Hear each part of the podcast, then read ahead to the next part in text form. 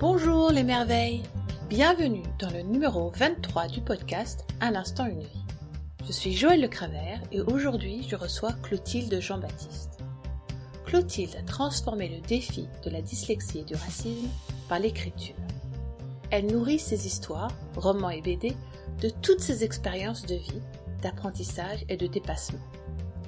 Pour Clotilde, tant que l'on n'est pas mort, on peut tester, apprendre et grandir.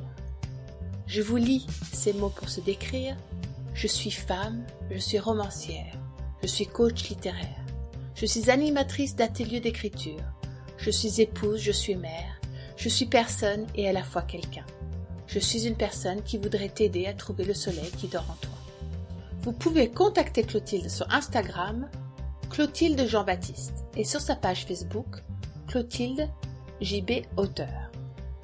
Si vous aussi pensez que nous pouvons tous briller, alors cet épisode va vous plaire. Pour être tenu au courant de mes accompagnements et de toutes les infos et sorties du podcast, alors inscrivez-vous sur mon site beautifultoi.fr. Et je vous laisse maintenant découvrir la créative Clotilde Jean-Baptiste. Bonjour, bonjour Clotilde. Bonjour. Je suis ravie de te recevoir dans ce podcast aujourd'hui. Merci, tout l'honneur est pour moi. Bonjour à tous. Et je te propose de te présenter. Clotilde Jean-Baptiste, qui es-tu aujourd'hui? Aujourd'hui, je suis une femme. Euh, je suis une romancière, je suis une euh, coach littéraire, je suis une animatrice d'atelier d'écriture, je suis une mère, euh, je suis une épouse, je suis d'origine martiniquaise et camerounaise. Je suis euh, originaire de région parisienne. Je suis une femme qui habite sur Montpellier. Voilà. Je suis tout ça. Tu es tout ça. C'est euh, un beau euh, panel de parties, toi, à explorer, à vivre et à faire vivre les unes avec les autres. Qu'est-ce qui t'a amené à être cette femme-là aujourd'hui, cette mère, cette épouse, cette euh, accompagnatrice en atelier d'écriture à Montpellier? Alors, je vais commencer par le côté romancière, par le côté animatrice d'atelier d'écriture, ce qui m'a conduit à être euh, ceci euh, aujourd'hui, c'est ma dyslexie. Et que petite, on m'a décelé une dyslexie assez tôt pour ne pas faire de dictée. Voilà, parce que je détestais les dictées. Quelle surprise Comme 99% des enfants, peut-être, je pense. Oui, je pense, oui. je me suis mis à... je me suis mise à écrire. Et depuis, je n'arrête pas. Depuis, je n'arrête pas, je continue d'écrire.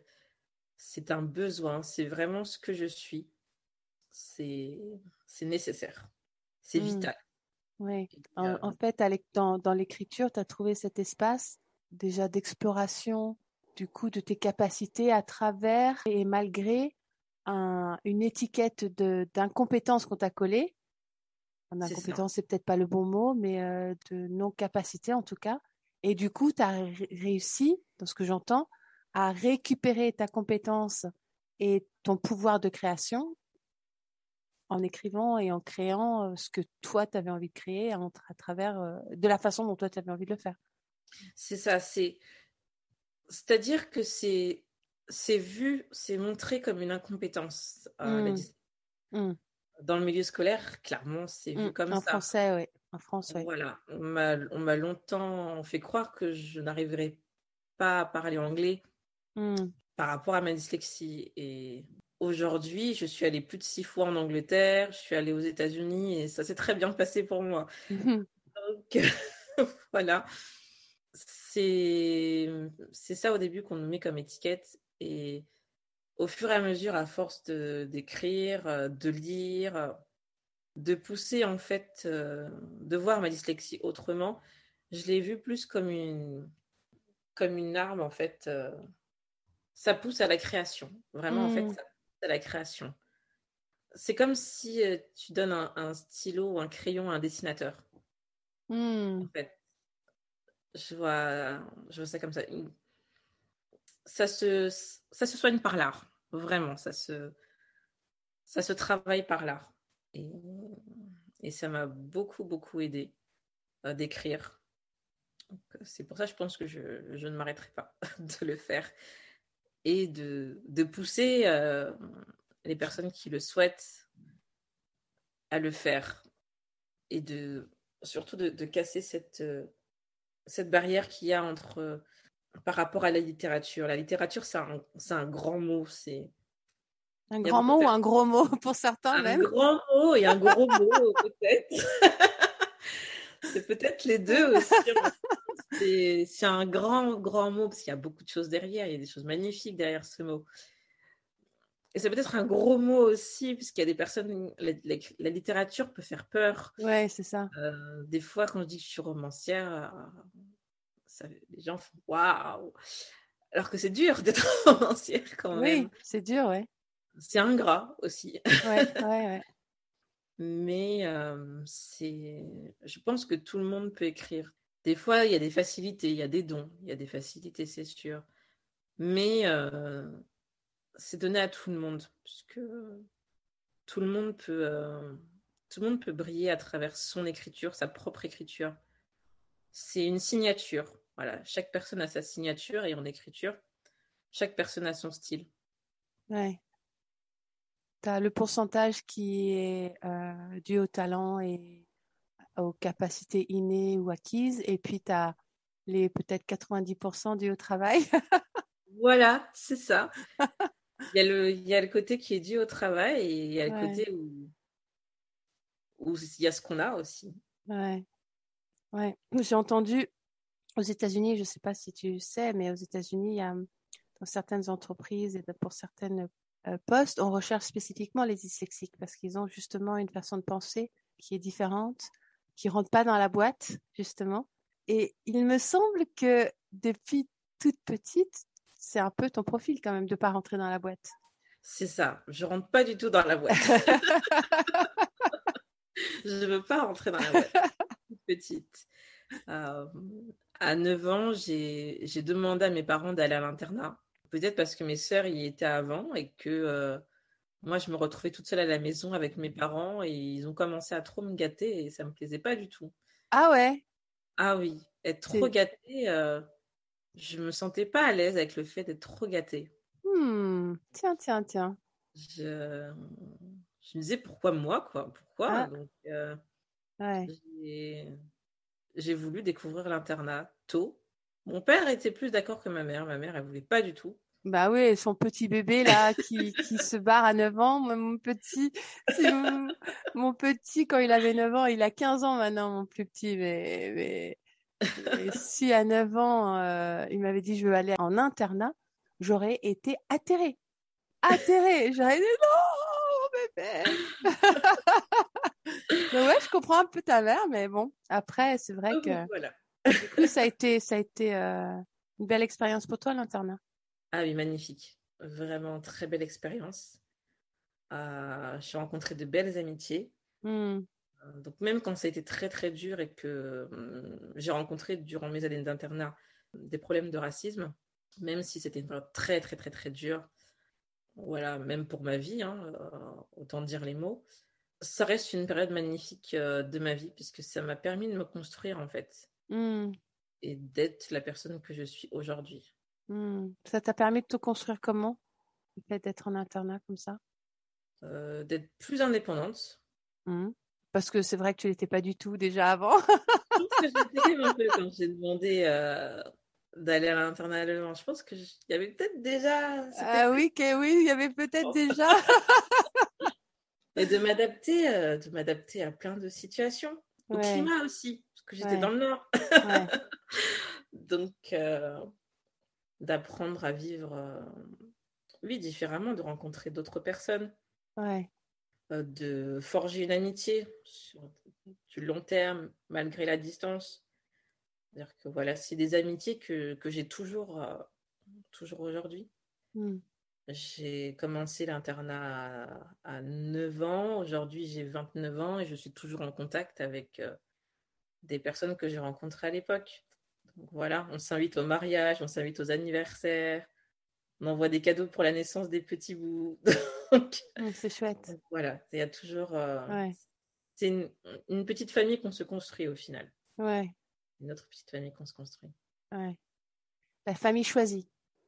Voilà, la famille choisie. Mm. Et ta dyslexie, euh, je vais pas dire ta dyslexie parce que je sais pas si tu le considères d'ailleurs comme une partie de toi ou comme juste une expression. Alors, la dyslexie, oui, elle fait partie de moi. Je pense qu'elle fait Ouais. partie de moi. Puisque euh, quand je suis fatiguée, certaines choses vont revenir. Mm. Il y a des expressions que je vais dire à l'envers. ouais. Il y a des lettres que je vais confondre. euh, ouais. Voilà, des fois, je vais me relire, je, je- je tape, je tape, je tape, je tape. Le lendemain, une fois bien reposée, je me relis, je me dis, oh, mais quelle horreur, qu'est-ce que j'ai écrit Donc oui, ça fait, ça, Ouais. ça fait partie de moi, puisque même dans notre, euh, dans ma manière de parler, dans ma manière de, de penser aussi, on a, voilà. Mais après, je m'en accommode. Mm. Ça fonctionne, Ça fonctionne. ça fonctionne. Ouais.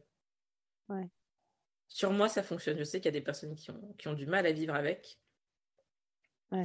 Mais ça fonctionne. J'ai réussi à trouver euh, le moyen de, de vivre avec Ouais. En utilisant l'écriture. l'écriture. Ouais. C'est important ça. Oui. Mm. Et donc tu as, pour euh, juste continuer où on en était tout à l'heure, tu as fait ton, ton internat. Tu as continué à, je suppose, tu as continué justement à utiliser l'écriture et en première, En première, j'ai sorti mon premier livre. tu as sorti ton premier livre. Ouais. Ok, Donc, avant d'avoir le bac. Avant d'avoir le bac de français. Ouais. Et quand tu es arrivé au bac de français, tu l'as dit, euh, je suis romancière. non? Non, je l'aurais pas dit. non, non, je, je, c'était pas forcément une bonne chose de. Euh, c'était une belle expérience. C'était une belle expérience. Mais à partir du moment que j'ai sorti euh, mon livre, euh, ma professeure de français m'a vu différemment, ça c'est sûr. Ok. De quel, Ah. en, en- différemment comment? Dans le sens que elle a lu mon livre, en fait, elle a acheté mon livre, elle a lu Waouh. en librairie, elle a acheté, elle Super. m'a demandé une dédicace, c'était vraiment super. Mais ensuite, je pouvais toujours faire mieux. Ah, Je pouvais toujours faire mieux. C'est ah, je t'ai lu, mais tu peux, tu peux vraiment faire mieux, hein, tu peux vraiment faire mieux. Et euh, quand on écrit, on est libre de ce qu'on écrit. Mm. C'est différent d'une disserte de français. Mm. Euh, Il y a beaucoup de contraintes dans une disserte de français. Donc, quand on n'est pas à l'aise avec un sujet, eh ben, ça se ressent, forcément. Et moi, en tant que dyslexique, eh ben, ça se ressent encore plus. hmm, Si je ne suis pas à l'aise avec euh, le travail que je fais, ça va forcément se ressentir. Donc, ouais, donc il y avait des devoirs de français où c'était bien. ouais, Et il y en avait d'autres, c'est ah, je sais que tu peux faire mieux. ouais, ouais. Et donc voilà, donc ça voilà, ça peut ça peut mettre une étiquette qui est qui peut être euh, dérangeante sur certains sur certains points. Ouais, où tout d'un coup, ça te met dans un espace de d'excellence obligée. Voilà, c'est ça. Hmm. C'est exactement ça. Et ensuite, donc, tu as passé ton bac, et puis, euh, je sais que tu as fait un service civique. Alors juste avant le service civique, j'ai fait euh, une école d'éducatrice spécialisée. Ah oui. J'ai Ouais. été éducatrice spécialisée. Euh, j'ai passé le, le diplôme, j'ai fait trois ans d'études pour être éducatrice spécialisée, Mhm. Puisque j'avais ce besoin de vouloir aider, de vouloir aider les autres. Je ne savais pas Mm. comment. Et durant toute mon année de terminale, j'ai galéré à, à exprimer ce que je voulais faire. On voulait m'envoyer en fac de psycho, mais je ne voulais pas faire fac de psycho. Donc, euh, parce que je voulais garder du temps pour écrire. Hmm. Et tu aurais pu écrire, mais des dissertes pour la fac, quoi. c'est moins sympa. Exactement ça, ça aurait pas été euh, La, la, même écriture. Voilà. Et donc, euh, au début, je, je me suis pr- présentée euh, pour le concours d'auxiliaire de péricultrice. Hmm. Et arrivé à l'examen à l'oral, on m'a dit, mais pourquoi vous ne faites pas éducatrice spécialisée? Et je ne connaissais pas très bien, en fait. Pour moi, c'était Pascal le grand frère et je n'ai pas sa carrure à Pascal le grand frère. Donc Hmm. ça n'aurait pas collé. Non. Et au final, j'ai été me renseigner et c'était moi. C'était Ça moi. correspondait complètement à qui tu es. Enfin, qui tu étais à ce moment-là, en tout cas. Voilà. Et Mm. euh, je me suis présentée au concours, je l'ai eu et j'ai fait trois ans d'études. Et après, euh, j'ai fait un service civique. juste après. Hmm. Et qu'est-ce qui t'a motivé à faire ce service civique? Pourquoi tu as fait un service civique? Au bout de trois ans d'études d'éducatrice spécialisée, euh, parce que j'ai commencé très tôt, j'ai commencé à 18 ans. Donc, à 18 ans et j'ai fini à 20 et- 21, 22 Hmm. euh, mes études d'éducatrice spécialisée. Euh, C'était un... J'ai fait des stages assez, assez durs Hmm. avec des personnes aveugles euh, qui ont, qui ont perdu la vue au cours de leur vie, donc tout un travail autour du deuil. Hmm.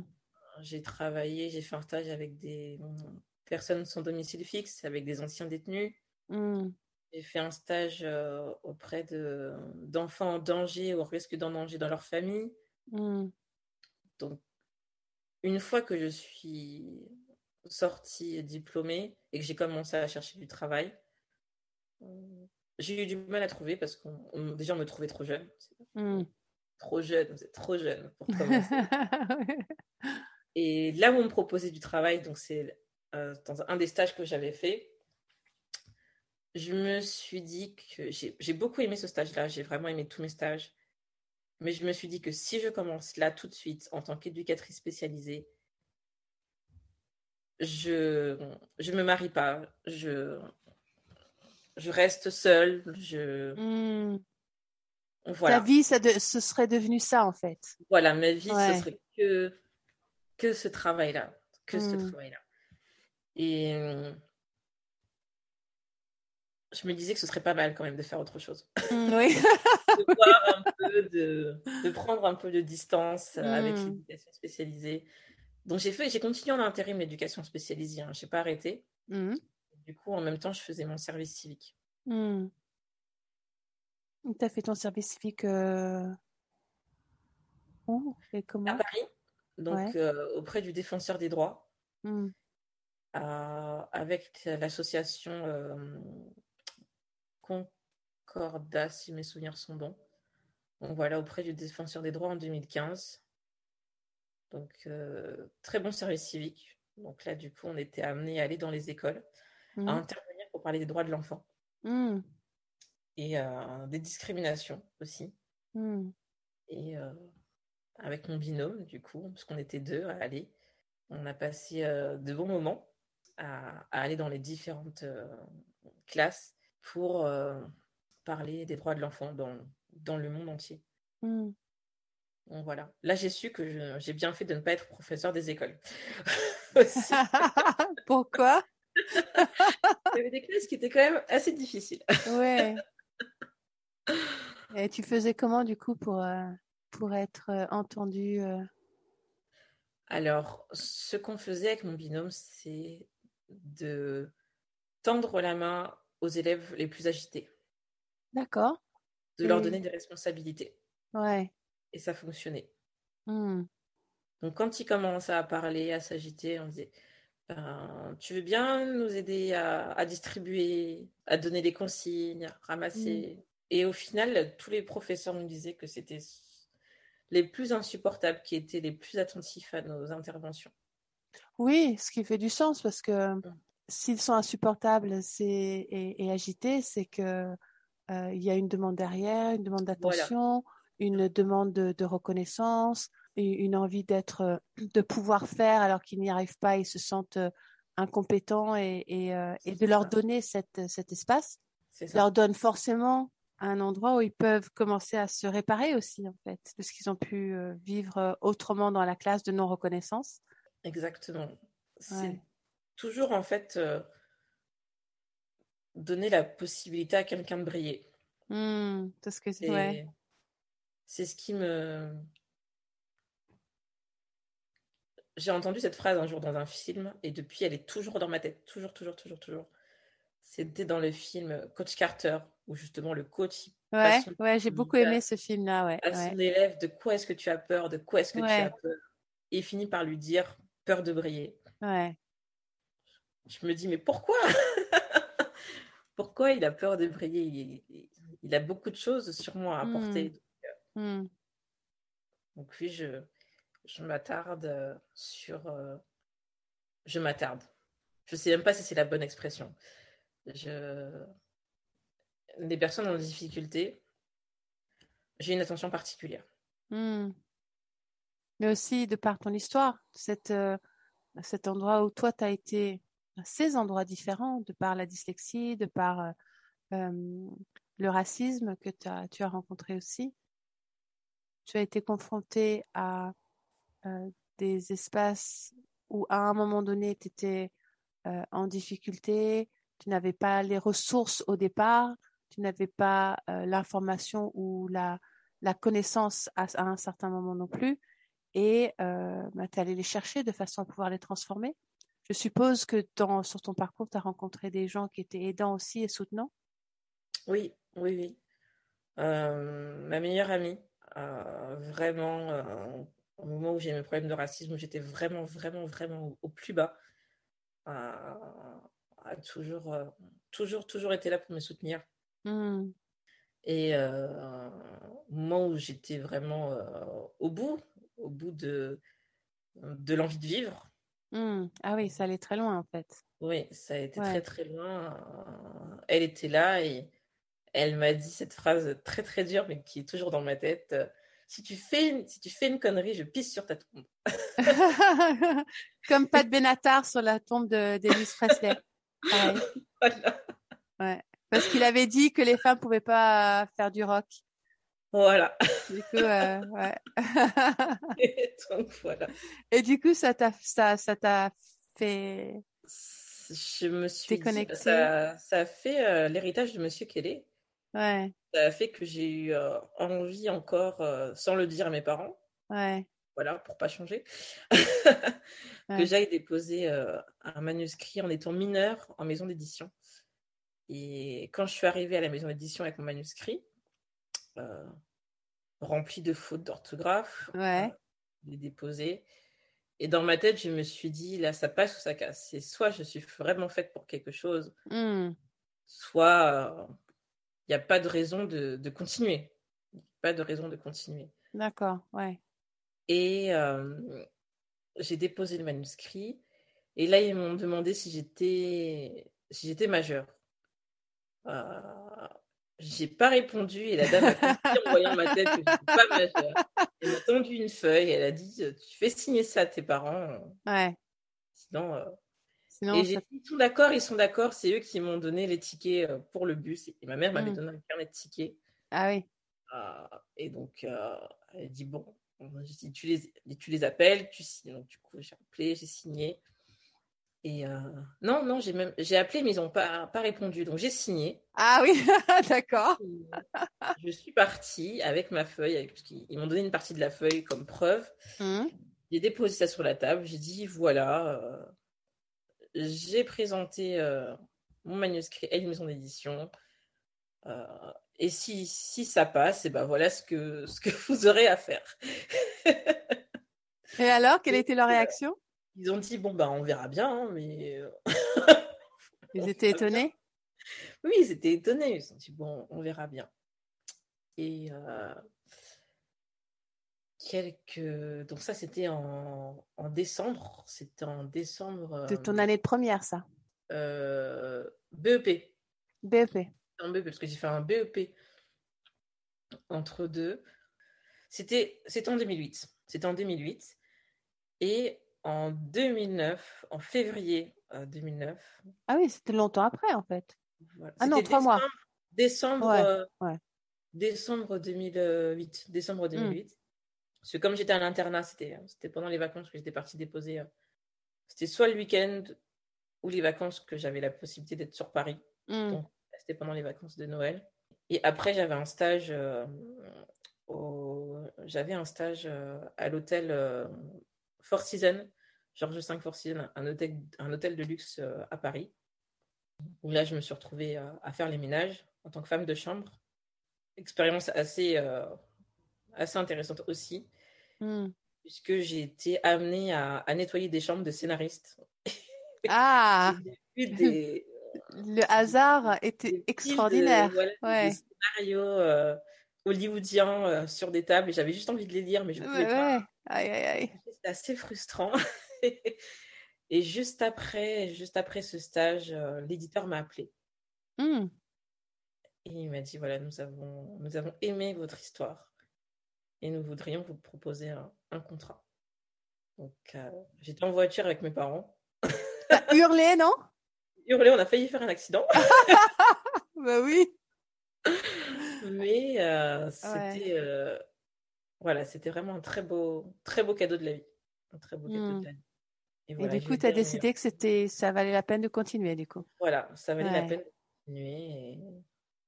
Et, voilà, je regrette pas d'avoir continué. Ouais. Je me suis battue pour, euh, pour me remettre en forme. Ouais. Au niveau psychique et émotionnel psychique, émotionnel. Euh, bah, ça m'a coûté pas mal de choses, hein, toute cette histoire. Ça m'a coûté euh, des problèmes de tachycardie. Ouais, ouais. Euh, des problèmes d'aphonie aussi. D'aphonie, d'accord, ouais. Symboliquement, c'est intéressant. Voilà, il y a beaucoup de choses présentes qui, ont, qui ont viré dans mon corps. Mais je suis mmh. quand même restée. Je suis quand même restée mmh. parce que il fallait que je le fasse pour moi, je ne sais pas pourquoi, je ressentais aussi le besoin de le faire pour la communauté. Hmm. Parce que j'étais la, première euh, fille noire à être dans ce lycée-là. Je me suis dit, il y en aura peut-être d'autres. Bah oui, on peut imaginer quand même. Donc, oui. Euh, jamais. Euh, donc voilà, je, suis restée. Et quand je suis partie que je suis arrivée au lycée en première, c'est là que du coup, le roman est sorti et, et ça a été une belle surprise pour toute, pour toute la famille. Quoi. Hmm. Ma fille écrit beaucoup, elle adore écrire. Ma fille de cœur écrit beaucoup aussi, elle adore écrire. Je vois le, le, travail qui est, un, qui est engagé, je vois euh, l'implication euh, émotionnelle, euh, l'implication physique, parce que faut s'asseoir, faut écrire, il faut se contraindre à l'immobilité en fait, ce qui est ce qui est pas toujours facile. Euh, ça me touche de, de me dire, euh, enfin, de penser à tes parents au moment où où, où c'est arrivé, euh, cette sortie de de roman. Ah oui, c'était euh, c'était une année magique. Et après, euh, s'en est suivi les articles de journaux, les premières dédicaces aussi. Ouais. Donc, euh, les premiers droits d'auteur. Ouais. Donc, euh, des petites choses comme ça. Et puis, euh, et puis la douche froide aussi, puisque le, il y a eu un changement de direction et le, le directeur est parti avec la caisse. Ah Il a laissé tous les, tous les auteurs en plan. En plan. Donc là, en grosse remise en question, est-ce que c'est moi qui écris mal? Est-ce que, euh, hmm. est que j'étais vraiment faite pour ça? Grosse remise en question. Et un jour, un journaliste m'appelle et il me dit euh, Clotilde, j'ai adoré, euh, j'ai adoré vous lire. Euh, il y a une émission sur Paris qui est rediffusée sur une radio italienne. Est-ce que ça vous intéresse? Du coup, j'y suis allée et ça m'a redonné du baume au cœur pour, euh, pour écrire de nouveau. Ouais. Et, euh, enfin, j'ai je continue à écrire, mais on va dire pour publier de nouveau. Pour publier. Ouais. Voilà. Je dirais plus dans ce sens. Et donc, en fait, tu as continué ensuite à travailler en tant qu'accompagnatrice spécialisée. Éducatrice spécialisée. Éducatrice spécialisée, pardon. Jusqu'à ce que tu décides de faire de cette écriture, en fait, ta vie professionnelle à temps plein. Voilà, la, vie m'a aidé aussi un peu. Aidé. Je ne sais pas si c'est le mot. T'as poussé Voilà, m'a poussé. J'ai eu un accident de travail qui a un peu bousculé mes plans. Et euh, je me suis retrouvée très vite, euh, puisque cet accident de travail a touché ma main. Ah. J'ai voulu aider un enfant handicapé. L'enfant est tombé dans les escaliers et j'ai voulu le rattraper. Ouais. J'ai rattrapé l'enfant, heureusement, mais avec mon poignet. Et euh, ça a laissé des séquelles à ma main. Et euh, je me suis retrouvée dans cette euh, situation où ça aurait pu être difficile pour moi de, de continuer d'écrire si je restais éducatrice spécialisée. Donc il fallait faire un choix et, et ma passion était plus, plus importante. Mmh. C'est peut-être pas un choix raisonnable, c'est peut-être pas un choix qui va me rendre riche. Mais c'est un choix du cœur et de, et de C'est un l'âme. choix du cœur et j'avais besoin de Ouais. le faire. euh, J'avais besoin de le faire à ce moment-là. Mmh. Donc, euh, je devais rejoindre euh, mon petit ami de l'époque à Montpellier. Donc, je l'ai fait et je me suis présentée à Paul Valéry pour suivre une formation pour animer des ateliers d'écriture, Mmh. pour faire le lien entre le social et l'écriture. Pour continuer d'aider les gens à briller. Voilà, toujours, toujours, Ouais. toujours, toujours. Euh, et, euh, et au final, maintenant, je, je donne des ateliers d'écriture pour des personnes non francophones. Ok. Donc, euh, Du coup, c'est un peu le même processus que ce que tu faisais petite, en fait. Plutôt que de leur faire faire la dictée pour apprendre, ils apprennent en utilisant leur propre créativité, je suppose. c'est ça. C'est ce processus-là que je fais aussi euh, avec eux. Et tu continues d'écrire et d'accompagner les personnes Voilà. qui veulent écrire euh, oyez, oyez, toutes celles et toutes ceux, tous ceux qui cherchent à un coach d'écriture. euh, Clotilde accompagne aussi en Et écriture. là, j'ai j'ai une bonne nouvelle euh, ce week-end, c'est que j'ai un de mes clients, voilà, son, son livre va être bientôt publié. Ah, super. Donc euh, là, on va rentrer dans la phase aide à la promo. Voilà. Ouais, ouais. C'est chouette. C'est une, une bonne nouvelle pour lui. Une bonne nouvelle. En tout cas, ça te rend heureuse, je te vois euh, Ah oui. sourire et Ça me rend vraiment heureuse. euh, Ouais. Ça me rend vraiment heureuse, ouais. C'est quand même une aventure. C'est c'est difficile. Hein. C'est pas, c'est pas simple. Mais c'est c'est une belle aventure. Qu'est-ce que tu dirais est le plus difficile dans le fait d'écrire un livre? Dans le fait d'écrire, c'est euh, écrire, je dirais que c'est un peu comme avoir un enfant ou élever un enfant. C'est dans le sens qu'on va avoir une idée de ce qu'on veut, mais au bout, ce sera jamais ce qu'on veut. jamais ce qu'on veut. Mais c'est ça qui rend la chose belle. C'est ça.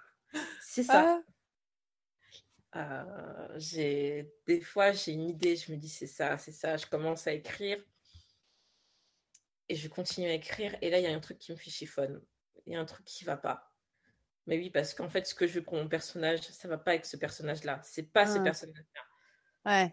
Il faut réécrire, réécrire, il faut avoir de la patience, il faut avoir du temps, il faut des fois on peut être désagréable avec les autres personnes. Quand, quand j'écris, je, je suis des fois désagréable avec mon mari. Des fois, il me parle et je. Tu l'entends pas. pas. Ouais, c'est ça.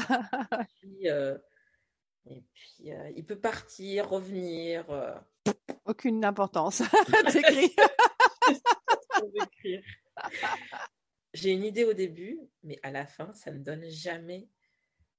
Ça ne donne jamais la même chose. Et c'est Ouais. ce que je dis, euh, c'est ce que je dis à- mes clients, c'est vraiment, vous avez une idée.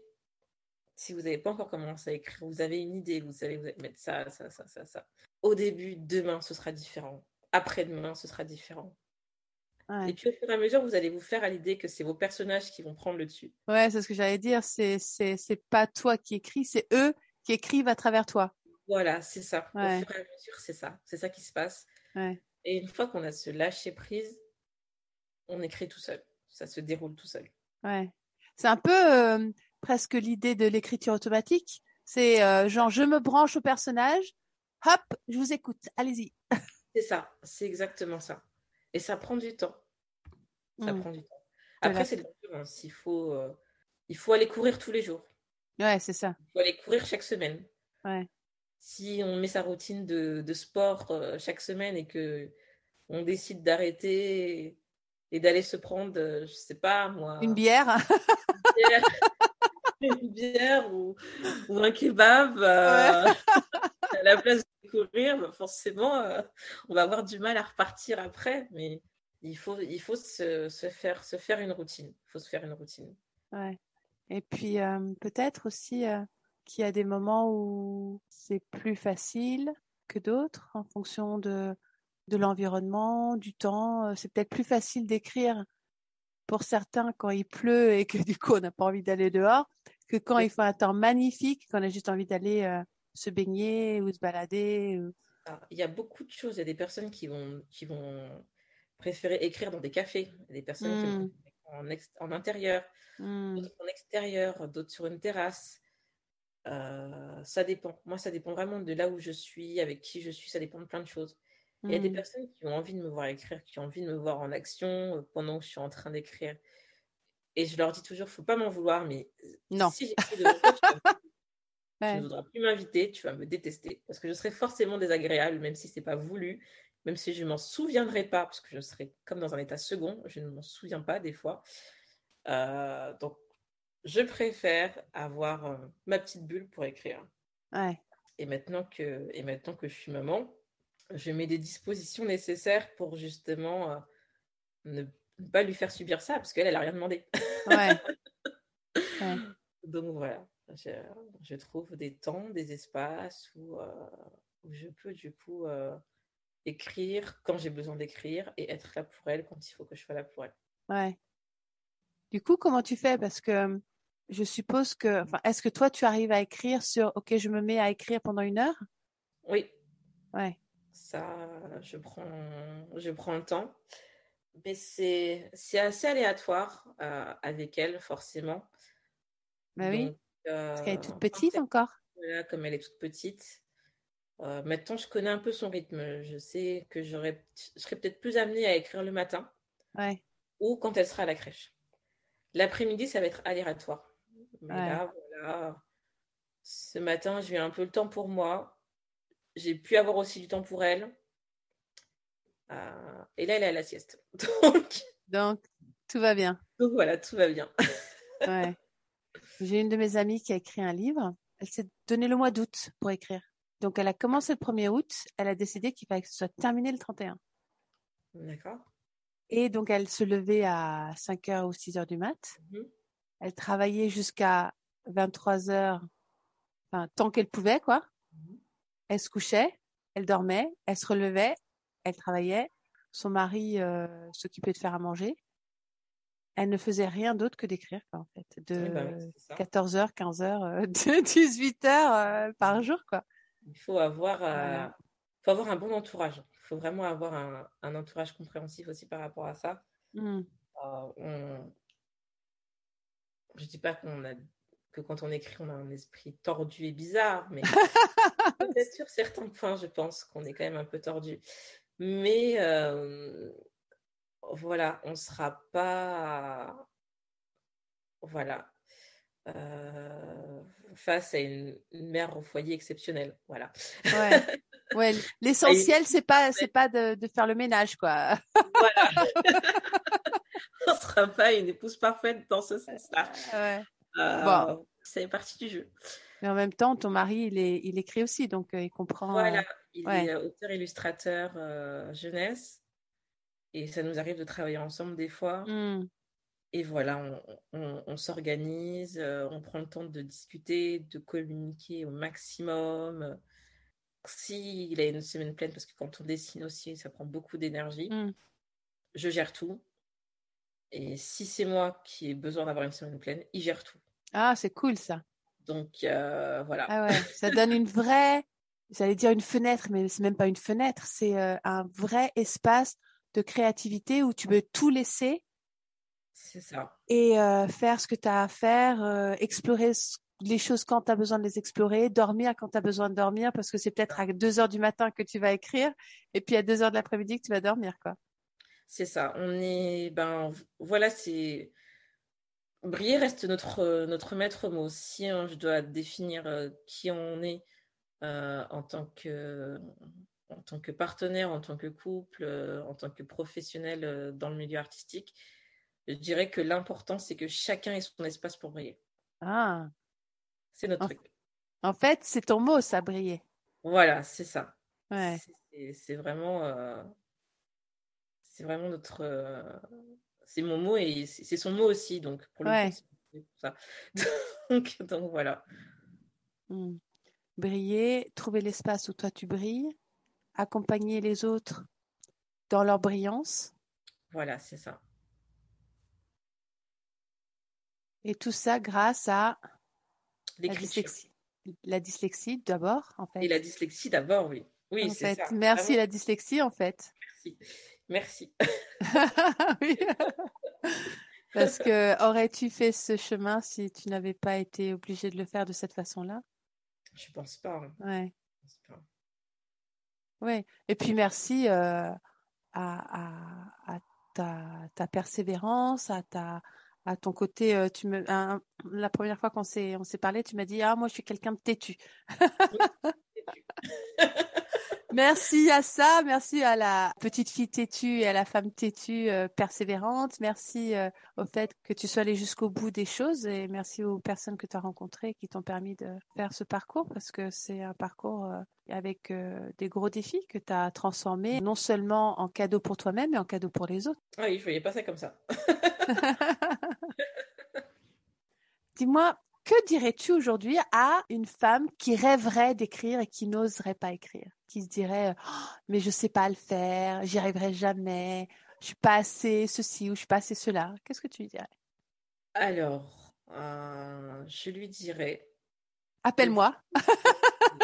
non, de prendre le temps de, de bien s'entourer. Parce que si elle pense qu'elle n'y arrivera pas, ça vient pas forcément d'elle. Voilà, de prendre le temps de se connaître, de prendre le temps de s'entourer. Et de m'appeler après par la suite. Non, c'est vraiment important de prendre le temps de de prendre le temps de d'apprendre à se connaître. Après, c'est vrai que j'ai une autre phrase aussi que, que j'aime beaucoup. Euh, je fais partie de ces personnes qui pensent qu'on ne se connaît vraiment que le jour de notre mort. Et tant qu'elle n'est pas là, eh ben on peut tout tester. Ouais, Rien, de toute façon. ouais, Donc, euh, faut se jeter à l'eau, quoi. Faut, ouais. faut oser. Faut prendre le temps de, de savoir si on peut faire ou pas. Se jeter à l'encre. Voilà, se jeter à l'encre. C'est ça. Pas de stylo là, mais se jeter à l'encre. Bien un crayon. À côté du babyphone, un crayon. Ouais. Écrire, écrire, Voilà. écrire, écrire, tester, écrire. Et puis s'entourer de soit de personnes qui écrivent, soit de personnes qui soutiennent comme toi ceux qui écrivent. Dans ce que j'ai compris de, de ton parcours et de la façon dont tu accompagnes, cet endroit où c'est important de valider par l'expérience, de faire un peu, d'avoir un retour avec des gens qui sont bienveillants, qui sont soutenants, que ce soit pour euh, la dyslexie ou l'écriture, qui demande de l'effort, de la persévérance pour le transformer, de la hum, constance, euh, d'aller chercher ses propres ressources et aussi d'avoir des ressources qui nous sont données parce qu'on les a pas toutes. Peut-être faire la liste. Ok, mon entourage est-il bienveillant? Oui, non, check. Est-ce que je me mets l'espace de création autour de moi? Oui, non, check. Est-ce que je suis euh, en lien avec des écrivains et des coachs écrivains? Oui, non, check. C'est ça, c'est ça. Après, il faut faire, euh, il faut faire attention aussi même à nous autres euh, écrivains et coachs. Hmm. Je dis souvent ça à mes clients. Je suis là pour vous guider, pour vous accompagner. Mais quand vous avez une idée et que vous tenez à votre idée, moi, je vais vous donner des conseils, des suggestions. Hmm. Mais si vous avez une idée, quelque chose qui vous, vous êtes sûr de vous, allez-y. Hmm. Allez-y. Ne prenez pas forcément mon, mon conseil parce que j'aurais forcément tendance en tant qu'écri- en tant qu'écrivaine, Mm. en tant que romancière, à partir en mode Ah oui, on pourrait faire ça, on pourrait faire ça. on- Hmm. Donc voilà, je leur dis toujours, je vous donne des conseils, mais le plus important, c'est vous. C'est ce que vous voulez mettre dedans. C'est le plus important. Et c'est ça que j'aime bien aussi euh, dans mes échanges avec eux, c'est qu'au fur et à mesure, on a qui prennent de l'assurance. Hmm. Oui, mais en fait, je préfère vraiment me mettre comme ça parce que c'est mieux comme ça, ça me ressemble plus, ou ça va plus avec mon personnage. Donc, c'est euh, au fur et à mesure des séances, on sent euh, l'assurance, on sent le changement. Et c'est beau aussi parce que ça devient. Enfin, ça a toujours été leur travail, mais ça le devient encore plus. Hmm. Ça le devient encore plus quand je suis, quand je suis là juste pour le, le côté cohérent, pour le côté fluide, pour le côté euh, recul. Ouais. Voilà. C'est une Donc- évolution de l'accompagnement. Ouais. Donc, ce que j'entends, c'est un, prenez soin de vous. Deux, donnez-vous l'espace. Trois, trouvez du soutien bienveillant et de cœur. Et écoutez-vous et allez-y. Voilà, c'est ça, il faut s'écouter. Ouais. C'est c'est Ouais. le, meilleur conseil que je pourrais donner aux personnes, c'est vraiment de prendre le temps de s'écouter. Super. Bon, bah, c'est une belle façon de, se- de terminer ce, ce temps d'échange. Je te remercie infiniment, Clotilde. C'était un chouette partage. Merci à toi. Ça me fait plaisir de partager tout ça. Puis, Avec- euh, j'espère que tu écriras encore beaucoup de romans. J'espère aussi. Là, on a, j'ai une BD qui sort bientôt euh, avec mon mari. On a une BD qui sort bientôt. Donc, voilà. Super. Et puis, je mettrai de toute façon tes coordonnées euh, sous la, la vidéo et sous la, le podcast. Mais est-ce que tu as un site ou est-ce que tu as quelque chose qui, qui permet Alors, aux personnes de te contacter? Un Instagram. du coup. Ouais. Donc, c'est Clotilde Jean-Baptiste tout collé. Il n'y a pas le point, parce qu'il y a un Instagram avec le point et c'est pas le bon, parce que c'est l'ancien. Donc, c'est Clotilde Jean-Baptiste sans point. Voilà. Jean-Baptiste tout collé. Clotilde Tout collé. Tout collé. Pas de point, Et pas de donc, ils peuvent te contacter par euh, ce Voilà. biais pour euh, être accompagnés par toi si, si le souhaitent. Voilà. S'il le souhaite. Ce sera avec grand plaisir. Super. Voilà. Bah, écoute, euh, je te dis au revoir et puis au revoir à toutes Au revoir. Au revoir à toutes. et à la semaine prochaine. Si cet épisode vous a inspiré, je serais ravie que vous partagiez vos impressions dans le groupe Facebook Un instant une vie. Rendez-vous la semaine prochaine pour rencontrer une autre femme, unique et singulière dans sa puissance et sa vulnérabilité. Belle et douce journée, créatrice de vie.